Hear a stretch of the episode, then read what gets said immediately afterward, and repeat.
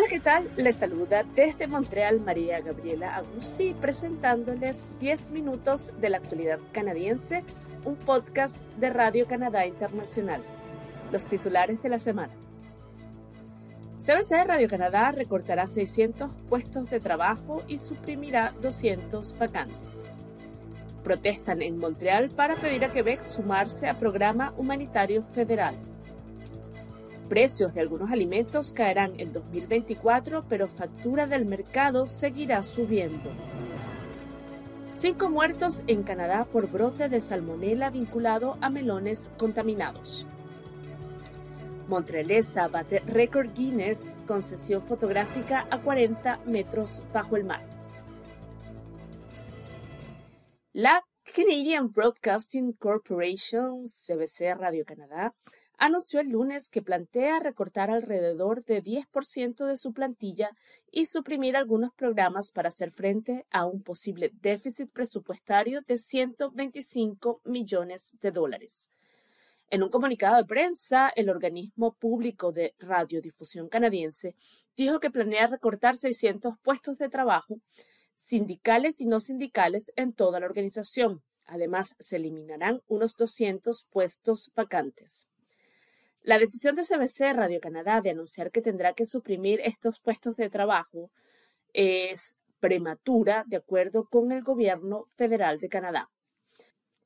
Dos fuentes gubernamentales asociadas a distintos departamentos del gobierno utilizaron esta palabra prematura para describir la situación. La prensa canadiense les concedió el anonimato por no estar autorizadas a hablar públicamente. Una de las fuentes dijo que el anuncio es un poco ridículo según esta fuente, la directora general de ambos medios de comunicación públicos, Catherine Tate, no entiende el ejercicio presupuestario que se está haciendo.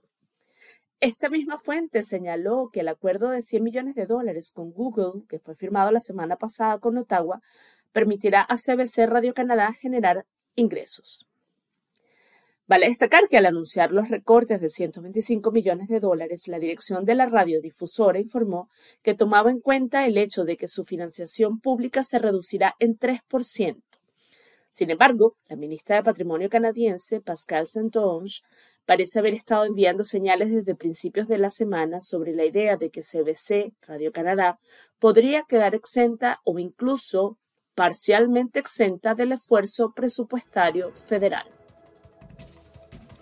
Esta es la actualidad canadiense en 10 minutos, un podcast de Radio Canadá Internacional. Esta semana, representantes de las comunidades venezolana y colombiana de Quebec protestaron frente a una de las oficinas del Ministerio de Migración Provincial para pedir al gobierno de François Legault sumarse al programa humanitario que activó Canadá el pasado 17 de noviembre. En la manifestación realizada en Montreal estuvo presente Madhuanika Kade, diputada a la Asamblea Nacional por el Partido Liberal de Quebec, quien es de origen haitiano, y quien está respaldando una petición para exigir al gobierno caquista sumarse al programa humanitario. Hasta la fecha, la petición cuenta con más de 1.400 firmas. Nika Canet destacó en entrevista con Radio Canadá Internacional que el programa humanitario del gobierno federal busca una reunificación familiar. Las personas que están en Quebec deben comprometerse a apoyar a sus familiares durante un año una vez que estén en Canadá.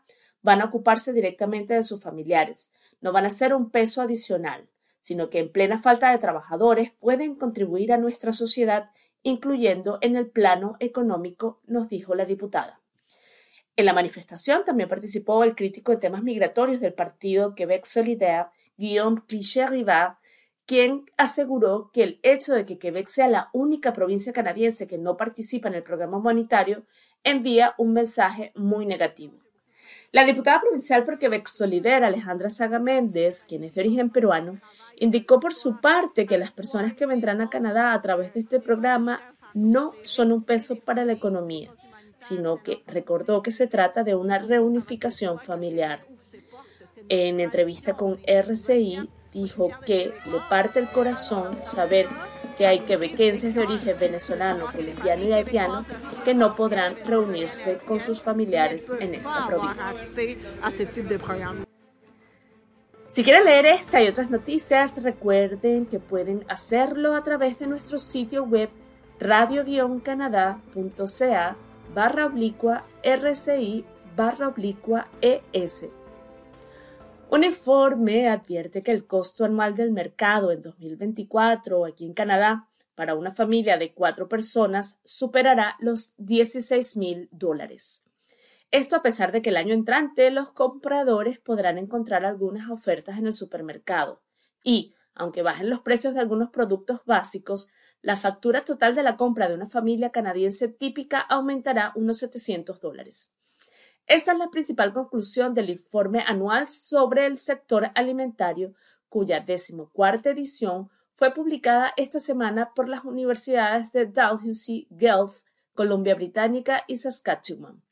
Cada año este informe calcula lo que sería una cesta de compras saludable para una familia de cuatro miembros, dos adultos, un adolescente y una preadolescente.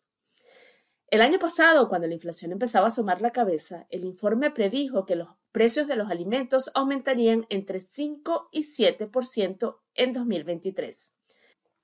Los datos de Estadística Canadá muestran que el componente de alimentos del índice de precios al consumidor ha subido un 5,9% en los últimos 12 meses. Según las provisiones del informe, los precios de la carne aumentarán entre 5 y 7% el año que viene. Como se prevé un dólar canadiense más débil y por ende importaciones más caras, el precio de las verduras tampoco cederá en 2024. Mientras tanto, se prevé que el costo de los productos lácteos y la fruta solo aumenten entre 1 y 3%, mientras que los mariscos se encarecerán entre 3 y 5%. A pesar de que el año pasado aumentaron 8%, los productos de panadería son los que más subirán en 2024, con un aumento previsto de entre 5 y 7%. La actualidad canadiense en 10 minutos es un podcast de Radio Canadá Internacional. El 5 de diciembre, la montrealesa Kim Bruno batió el récord Guinness de la sesión fotográfica submarina más profunda jamás registrada. Lo consiguió cerca de los restos del Sea Trader en Nassau, Bahamas, donde le tomaron fotos a 40 metros de profundidad sin traje de neopreno. Esta mujer, empresaria, conferencista y buceadora certificada, contó con la ayuda de Pia Oyarsun, una fotógrafa submarina bahameña que descubrió en Instagram. También le acompañaron el capitán y buzo de seguridad Stephen Nixon y Eduardo Pantoja, el testigo elegido para certificar el récord. Kim Bruno y su equipo consiguieron batir el antiguo récord de 30 metros gracias a una técnica especial que combina la apnea y el buceo con botella. Estás en el protocolo de buceo, pero cambias a apnea cuando llegas al fondo, explicó Kim Bourneau, quien conversó con Radio Canadá desde Bahamas dos días después de batir su récord. A esta profundidad solo se puede estar nueve minutos sin descomprimir debido al nitrógeno de las botellas. A partir de los 30 metros también hay riesgo de narcosis, un fenómeno que te da una sensación de embriaguez en la que pierdes un poco la orientación, comentó en la entrevista. Tras descender hasta 30 metros con una botella de nitrox, que es una mezcla de aire sobreoxigenado, la buceadora cubrió los últimos 10 metros conectándose al regulador de emergencia del buceador de seguridad Stephen Nixon. Para hacer las fotos tuvo que quitarse la máscara y aguantar la respiración, alimentada entre toma y toma por su compañero, que se acercó a darle unas bocanadas de aire. El equipo solo pudo hacer algunas tomas a 40 metros de profundidad tras lo cual los buceadores continuaron la sesión fotográfica subiendo poco a poco a la superficie. La pasión de Kim Bruno por el submarinismo surgió en un momento crítico de su vida. Viajó por primera vez a México hace, hace unos dos años y medio para someterse a tratamientos alternativos de fertilidad con el objetivo de quedar embarazada, tras varios intentos infructuosos en Canadá. En dos años y medio, Kim Bruno ha pasado de neófita a buceadora de profundidad certificada. Es una apasionada de los animales submarinos, por lo que también colabora con una organización de protección de tiburones en Bahamas. Entre tanto, también ha dado a luz una niña a la que describe como un bebé milagro. El récord Guinness se confirmará oficialmente la semana que viene. Y así llegamos al fin de la actualidad canadiense en 10 minutos, un podcast de Radio Canadá Internacional. A partir de la semana entrante estará de regreso con nosotros nuestro colega Rufo Valencia. Les agradezco por su atención durante estas semanas. Hasta la próxima. Bye.